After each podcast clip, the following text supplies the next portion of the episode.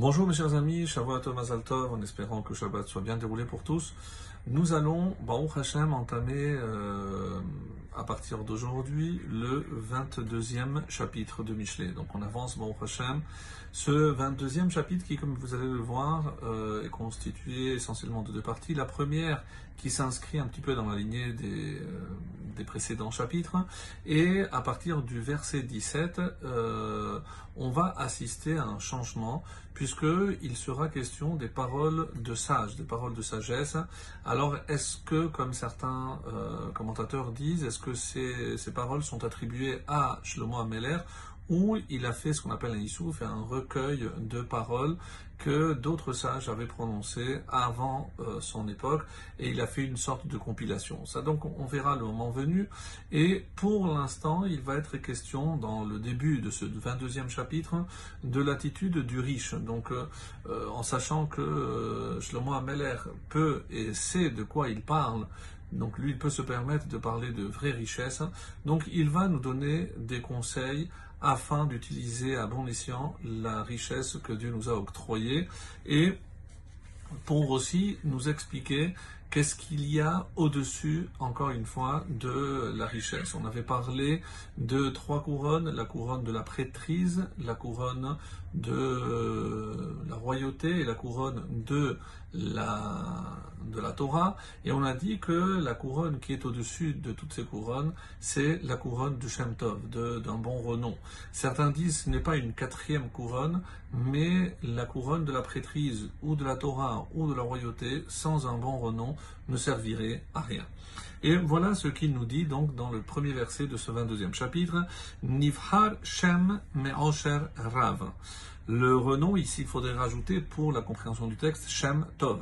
Shem, c'est simplement le nom. Donc, Nivhar Shem Me'osher Rav, le renom est préférable à de grandes richesses. Mikesef ou Mizahav Chen Tov.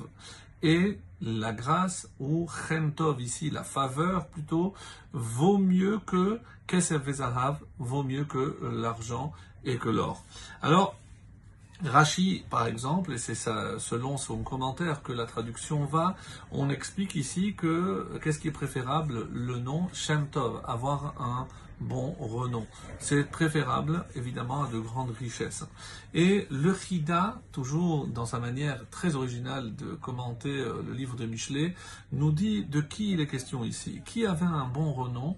Il dit c'est Mordechai. Qui était extrêmement riche C'est Haman et Chen Tov, qui était euh, justement paré de grâce, c'est Esther, comme c'est marqué dans le deuxième chapitre, verset 15, Vatehi Esther sept reine, et Esther trouverait grâce à tous ceux qui la regardaient. Donc, et il explique que euh, Mordechai Hayerudi, si je prends Mordechai, la, valeur numérique, c'est Shin Dalet Yud, c'est le nom d'Hachem.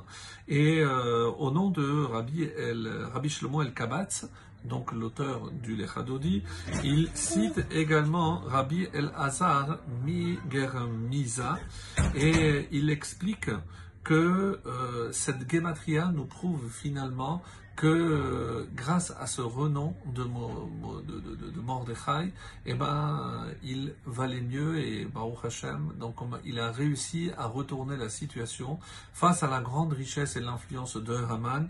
Voilà l'explication qui est rapportée au nom du Chida. Euh, par ailleurs, donc Rabbi euh, Moshe Zakut explique dans le Zohar et il dit que Mordechai était un nitzotz de Yaakov Avinu. Alors vous l'aurez compris, Haman alors est euh, l'étincelle de l'âme de Resav. Et c'est pour cela que Assuérus, nous affirme-t-il, détestait Haman parce que à cause de lui, il avait dû tuer Vashti, une femme à laquelle il tenait énormément et malheureusement qu'il n'a pas réussi à remplacer, même avec Esther.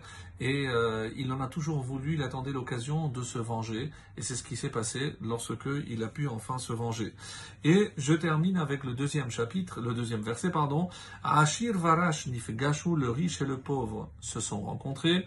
Hashem, Hachem les a fait tous deux. Alors, Là encore, euh, c'est quoi cette rencontre entre le pauvre et le riche? Hachem fait en sorte que s'il y a un riche qui a de l'argent en trop, eh ben, il mettra sur le chemin un pauvre euh, à qui euh, il pourra évidemment faire la tzedaka. Et euh, le Chida, toujours au, nom du, du, Harizal, donne cette belle explication, c'est que le, donne, le riche donne avec la main, c'est 5. Et il met quelque chose, même une prouta, c'est Yud. Il tend le bras, c'est la lettre Vav, et le pauvre tend les cinq doigts, c'est He.